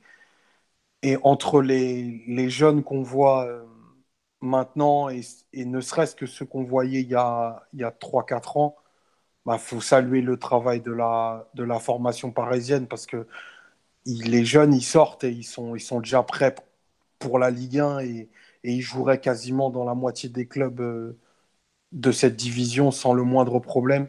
Et franchement, c'est une sacrée, sacrée performance. C'est vrai qu'en fait, c'est ça qui est fou, c'est qu'on parle en fait de joueurs là Bon, Dagba, c'est un cas un peu à part dans le sens où il est arrivé tard à Paris. Mais euh, Ensoki ou Diaby, ce sont des joueurs de la génération dite 99, euh, ou Berned aussi, génération 99, qui n'était pas forcément. Enfin, c'était une très bonne génération, attention, ils ont été champions de France U17 et tout ça. Mais par exemple, les plus attendus, c'était les, les cinq fantastiques des 98, à savoir euh, Georgène, Caligari, Icone, Edouard. Bon, euh, il y en a deux d'entre eux pour lesquels c'est plutôt bien parti, mais qui nous appartiennent plus, à savoir Icone et Edouard, qu'on a, qu'on a vendu cet été, qui sont en train de faire leur petit bout de chemin. Et Icone, euh, après 18 euh, mois d'apprentissage à Montpellier, montre qu'il a au moins l'étoffe d'être, pour être au moins un bon joueur de Ligue 1, je dirais. Omar veut parler de son prix de transfert, Icone. Putain. Oui, ah bah, ah, ayant revu le match d'hier, j'étais comblé de voir qu'on l'a vendu le même prix que Crivelli. C'est apéro si tu nous entends. On pense à toi, Alexis. non, mais ouais, voilà. Euh, et en fait, non, c'est ça qui est, fou, c'est que les générations, euh, bon, la génération 97 était un peu, moins forte, mais on le savait dès le départ. Par exemple, euh, pour moi, le, bah, le 97 qui reste au club aujourd'hui, par exemple, il me semble qu'il n'y a plus que Nkunku puisque Fodé Balotouré est à Lille et que les autres, euh, ça s'est un peu, un peu perdu euh, dans tous les sens. Augustin aussi, qui était forcément attendu, qui aujourd'hui euh, est à Salzbourg. Non, à Leipzig, pardon, je les confonds moi aussi, les RB.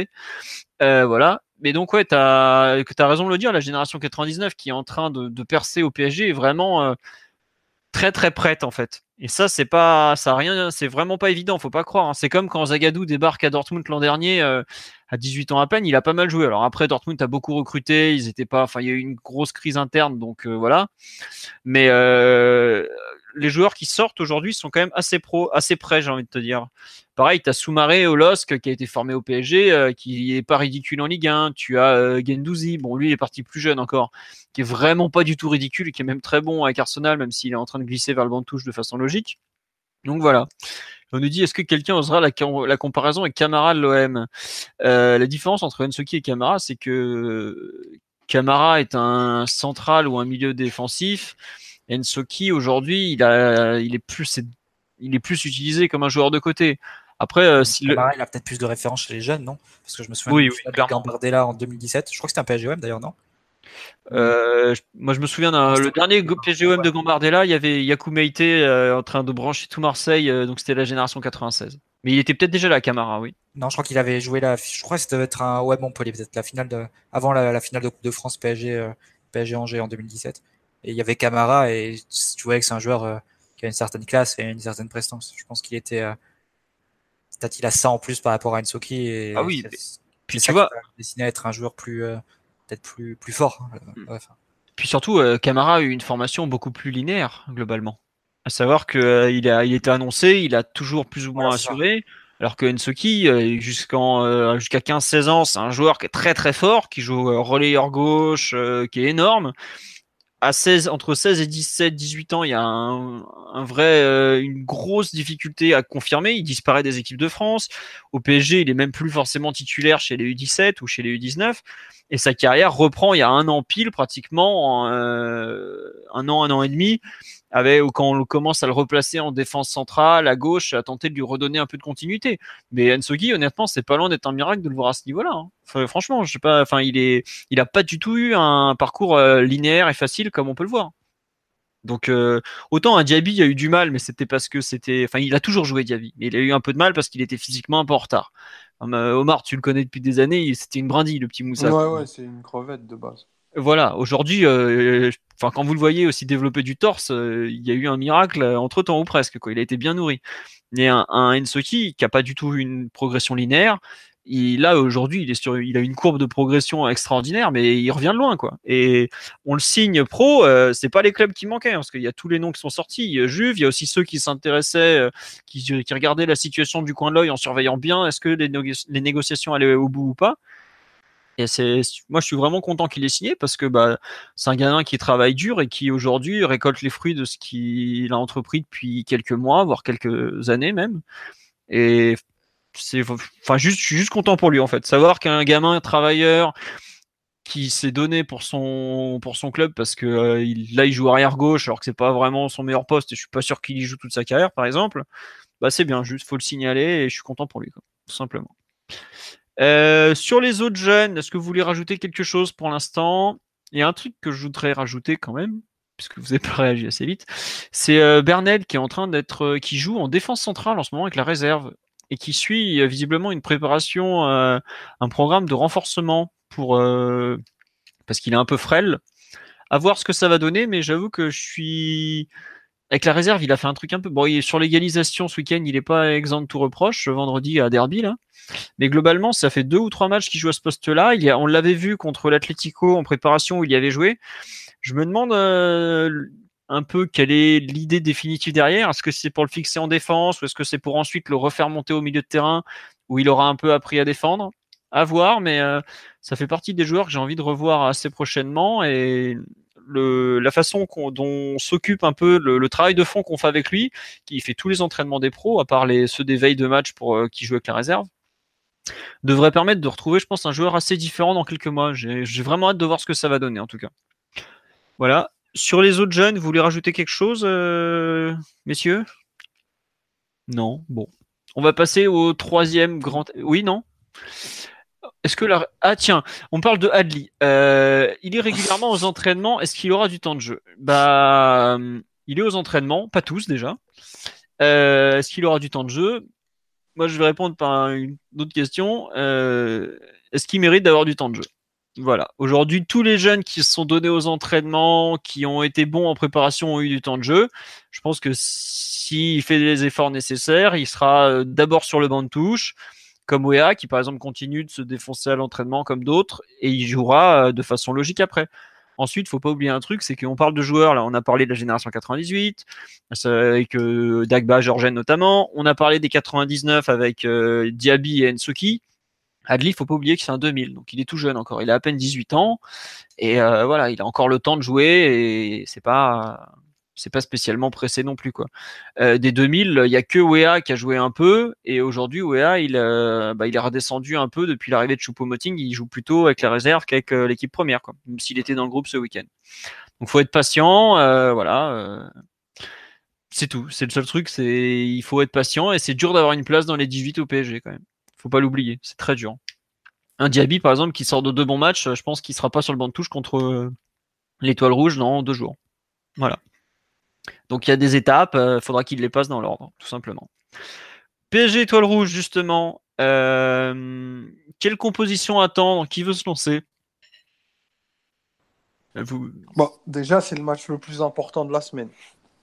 Enfin, à mon avis, c'est celui pour lequel on a impérativement besoin d'un résultat fort et d'un résultat favorable au vu de, ce qui s'est passé en Anfield.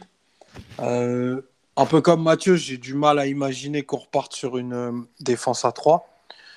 Donc, euh, on va, euh, peut-être revoir un, un 4-2-3-1 avec, avec Verratti et Verratti au milieu, probablement un retour de, Cavani aussi.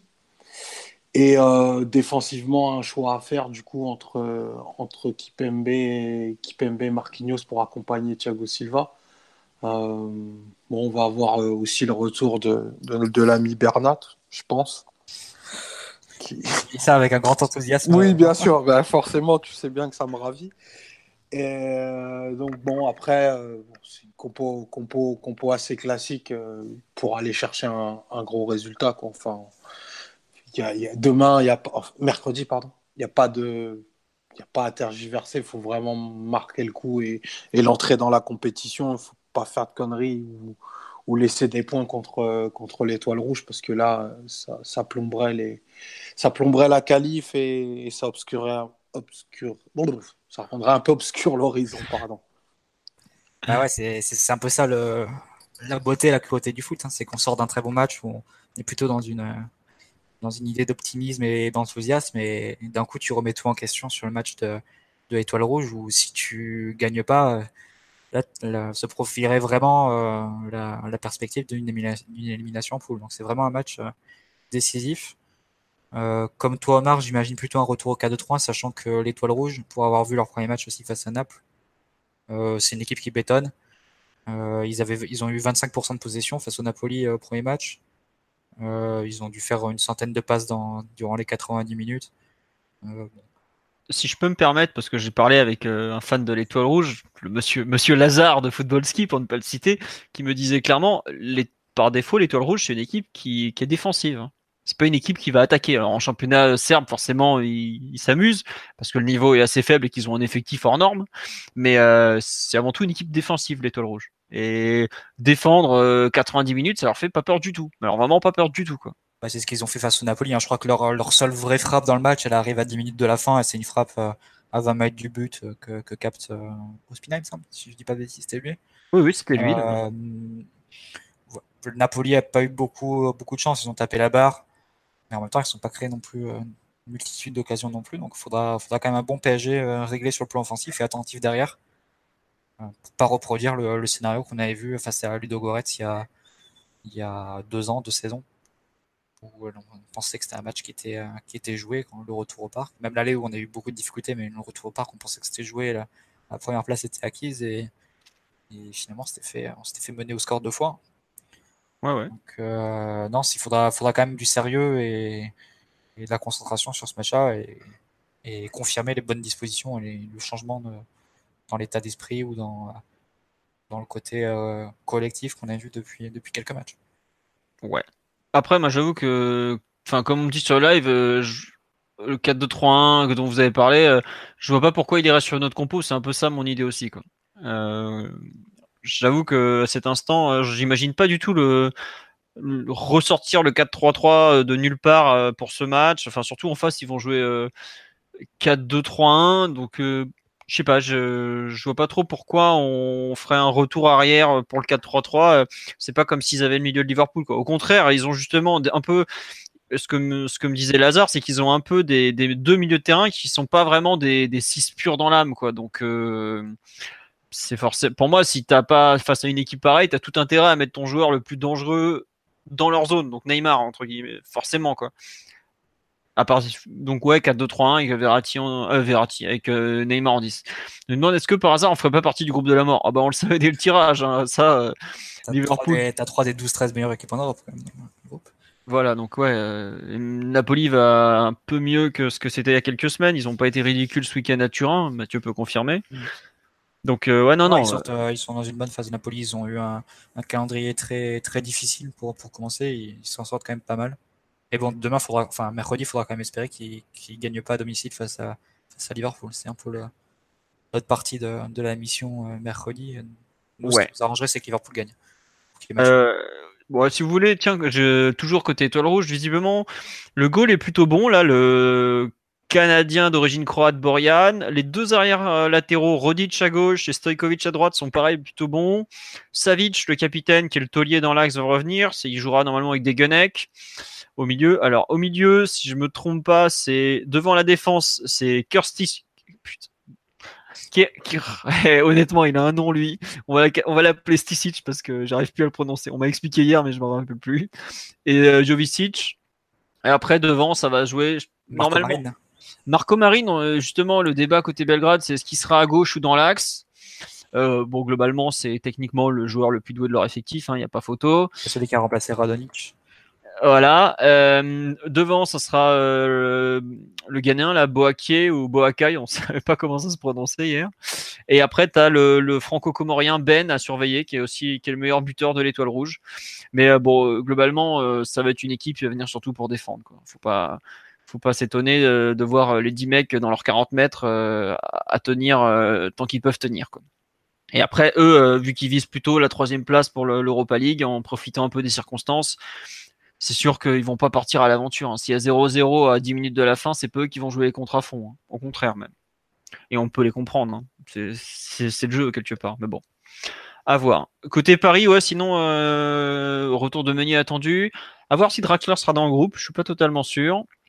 Et il faudra voir aussi euh, l'arrière gauche. On a parlé de Ensoki. Est-ce qu'il va mettre Bernat ou Ensoki euh, Contre Reims, euh, il avait mis euh, Ensoki parce que Bernat était au repos, mais contre Montpellier, il n'a pas mis Bernat euh, non plus alors qu'il aurait pu. Quoi. Donc à voir.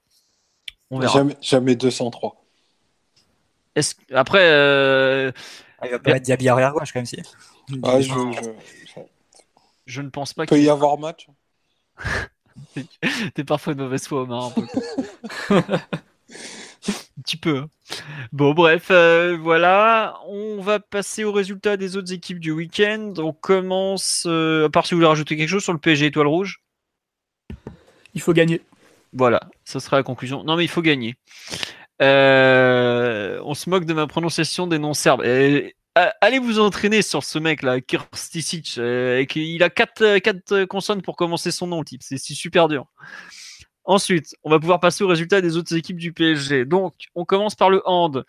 Euh, il y avait deux matchs dans la semaine. Il y a eu un match nul à Nîmes contre bah, l'équipe locale, l'USAM, là, au Parnasse, qui est la salle du coin.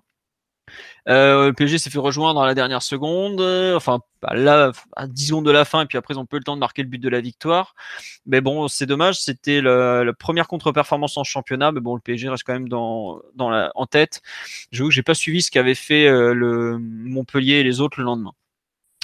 Euh, tiens, on me demande est-ce que le cube sera présent ailleurs qu'à Auteuil Oui, ils vont être. Il y a une partie qui sera dans la tribune Kid, donc l'anciennement G bleu euh, si je me trompe pas, qui est donc en, à côté, et les autres seront répartis un peu partout. Mais globalement, ça va être un peu le bordel en termes d'organisation, puisque la brillante idée de l'UFA de fermer un parcage alors qu'il y a une énorme diaspora, ça donne rarement une bonne chose. On a vu à, ce que ça avait déjà donné à Lyon euh, quand le Fener ou le Besiktas, je sais plus qui était venu. Non, c'était le Besiktas qui était passé. Ça avait été un, une grande réussite, bah là, ça va être un peu pareil. Donc, euh, faudra voir. Je pense que les groupes vont se reformer un peu, euh, peut-être pas naturellement, mais se reformeront un peu d'eux-mêmes, euh, comme c'est régulièrement le cas sur ce genre de rencontres. Enfin, ce genre de cas plutôt. Sur le hand ensuite, enfin on reprend le hand. Donc en Ligue des Champions ce week-end, on joue à Zagreb. On s'est imposé tranquillement de 11 buts. Donc le PSG a tout gagné hein, dans sa poule de Ligue des Champions et se dirige tranquillement vers le tour d'après ce qui est plutôt une bonne chose. Euh, il y avait eu un article euh, après le match contre Nîmes, juste ou pour présenter Nîmes, je sais plus, sur les, les évolutions un peu du, du, groupe et pour l'instant le, le, fameux Raoul Gonzalez, dont on s'est moqué du fait que j'avais oublié le nom de l'entraîneur du hand de la semaine dernière, voilà, je, je l'ai pas oublié cette fois-ci, a plutôt bien travaillé, donc à suivre. Mais c'est vrai que ce match nul, c'est un peu dommage parce que ça casse la dynamique en championnat. En foot féminin, euh, bah, les féminines s'étaient qualifiées jeudi soir pour les huitièmes de finale de la Ligue des Champions, puisqu'elles vont jouer Linkepings en huitième à partir du mois de, je crois que c'est en mois d'octobre, ouais, c'est ça. C'est le 17, 18 et 31 octobre, 1er novembre pour le huitième de finale. Euh, gros adversaire, les Scandinaves ont quand même un bel effectif. Et ce week-end, les, filles du PSG ont trébuché en championnat. Elles ont fait un partout à domicile contre, je crois que c'était le LOSC, si je me trompe pas. C'était euh, le LOSC. C'était le LOSC, effectivement, euh, puisque le LOSC a ouvert le score au bout de 10 minutes. Et c'est la chinoise qu'on a recrutée cet été, au Wang, si je me trompe pas. Ouais, c'est ça qui a égalisé d'une reprise du pied gauche après un bon débordement de, je crois que c'était Katoto, mais je suis pas sûr. non, c'était Diani, pardon. Mais après, malheureusement, le PSG n'a pas su marquer euh, le deuxième but qui aurait fait du bien. Et au classement, bah, Lyon prend deux points d'avance parce que l'OL euh, s'est imposé, comme toujours, 2-0 euh, à Rodez. Donc, bah, malheureusement, sachant que le titre de championne de France se joue pas grand chose, c'est pas une bonne opération du tout. on me parle du du PSG Judo. Bah, le PSG Judo a annoncé ça. Ils ont donné un peu des nouvelles de leur projet la semaine dernière. Vous cherchez sur le site PSG Judo, vous allez retrouver dessus puisqu'il y a en gros, ça va être un truc en deux parties, d'un côté des pros, l'autre côté un peu une sorte de formation entre guillemets. Donc euh, voilà, mais pour l'instant c'est assez flou. Il y a eu un communiqué en un an, donc je peux pas vous en dire beaucoup plus. Du côté des jeunes, la réserve ne jouait pas parce qu'il y avait un tour de Coupe de France. En revanche, on a joué le premier match de Première Ligue International Cup, qui est la compétition que jouent les U23. En gros, la Première Ligue, en plus de la Première Ligue 2, qui est le truc des réserves, ont créé une, sous-compétition qui s'appelle Première Ligue U23, avec huit équipes locales et huit équipes qui sont étrangères. Le PSG joue cette compétition pour la première fois, et le premier match était vendredi soir face à Derby County, donc l'équipe U23 de Derby County, un club anglais un peu connu. Euh, bon, finalement, c'était une composition très proche de ce qu'on voit avec l'équipe réserve d'habitude. Il avait pas U23 était pas trop respecté, faut même le dire. Avec six bois dans les buts, euh, à gauche, Berned et Mbesso dans l'axe, Luzayadio à droite. Au milieu, on avait Dina Ebimbe, Abdallah Yezien et, euh, et Lucas Bernadou. C'est Lucas, oh, je sais jamais son prénom, qui me pardonne. À gauche, c'était Adli. À droite, Mzawiani. Et en pointe, Guklu.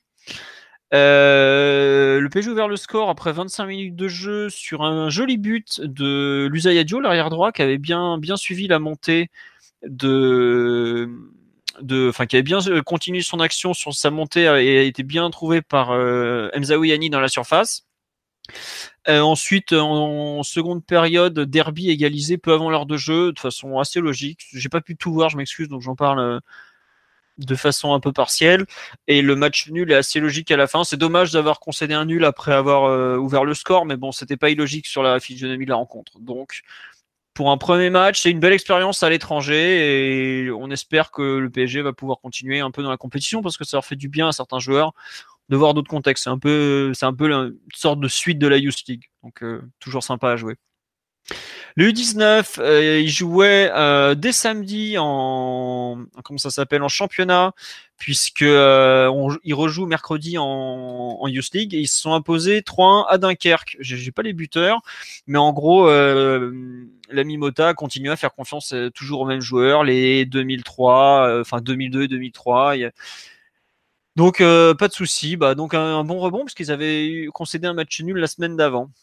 Et enfin, la première victoire de U17 ce week-end. Enfin, il l'attendait après quatre défaites consécutives. C'est euh, Dunkerque qui venait au camp des loges et qui a perdu 3-0. Donc euh, une très bonne chose. but de Karamoko, le premier, je sais bien, je, suis sûr. il me semble que le deuxième, c'est le petit Tijani Chabrol. Et le troisième, j'avoue que je sais plus. Euh, donc euh, voilà. Mais en tout cas, euh, première victoire pour les hommes de Laurent Huard. Donc c'est une très bonne chose. Ils vont pouvoir lancer leur saison et en espérant pour eux qu'ils remontent le plus vite possible au classement, puisque quatre défaites pour commencer, c'est quand même pas très très sympa à vivre. Voilà, on a fait le tour de l'actualité du PSG pour cette semaine. Je pense qu'on fera pas plus complet. Euh, des infos sur les joueurs prêtés. Euh, alors là, j'avoue que le Chelsea est cinquième du championnat. Il commence à s'imposer au Betis Séville. J'ai peu le temps de suivre ce qu'avait fait Robaille dernièrement. Je sais qu'il a été pas mal de fois dans l'équipe type de France Foot en Ligue 2 avec Valenciennes. Ça se passe euh, bien pour lui. Ça se passe très bien pour lui. je crois qu'il a 3, 3 ou 4 buts déjà. Ah oui, oui, il a beaucoup marqué en début de saison. Mm. Après, il y a eu un petit creux parce que Valenciennes a eu un creux, mais voilà. Euh, les autres prêtés, euh, Trapp, j'ai pas eu le temps de voir ce qu'avait fait Francfort ce week-end parce que euh, globalement, euh, il est titulaire. Mais attendez, je vais vous dire ça tout de suite. Frankfurt a battu Hanover 4-1 et Trapp a fait un match moyen dans les buts. Visiblement, son équipe a pas été trop mise en danger. Donc voilà. ensuite, qui c'est qui est prêté encore? J'ai oublié qui là. Guedesh, on l'a vendu, bah c'est bon. Descamps. Euh, Descamps, visiblement, a l'air de faire des bons matchs avec euh, Clermont. Donc, euh, j'avoue que je ne suis pas spécialement à la Ligue 2. Je ne pourrais pas vous en dire plus que ça. Mais les premiers échos que j'avais eus étaient assez positifs. Et tu as d'autres noms là de prêter qui te reviennent, euh, Omar, ou un autre? Là, comme ça, non, j'en vois plus. Non, non, bah, je crois qu'on a un peu fait le tour. Voilà. Euh, j'avoue que c'est déjà pas mal. Euh, globalement, on pourra pas vous en dire beaucoup plus à cet instant. Attendez, je vais vérifier parce que ça me turlupine. Je m'excuse, on fait ça en direct. Drap, Lo Celso, Robaille, Krikoviak, euh, ça se passe très bien pour lui au Lokomotiv Moscou. J'en ai déjà parlé sur le site. Et SND qui est prêté à Eupen, j'avoue ne pas du tout avoir suivi. J'ai peu le temps de m'y intéresser. Voilà. Je suis désolé de finir sur un truc incomplet, mais. En tout cas, voilà. Euh, on ne fera probablement pas de podcast après PG Étoile Rouge, je vais pas vous mentir. Euh, faudra voir le. Faudrait qu'il y ait vraiment un truc exceptionnel pour qu'on en fasse un. En revanche, il y en a un bien, un gros qui nous attend lundi prochain avec le débrief aussi du PSGOL qui aura eu lieu la veille. Voilà. Euh, on espère qu'on a répondu à toutes vos questions. On vous dit à lundi prochain donc et encore merci pour votre fidélité parce que comme toutes les semaines on était près de 500 en direct un lundi soir à parler du PSG. Voilà, au revoir tout le monde et merci. Ciao, ciao. Ah, ciao.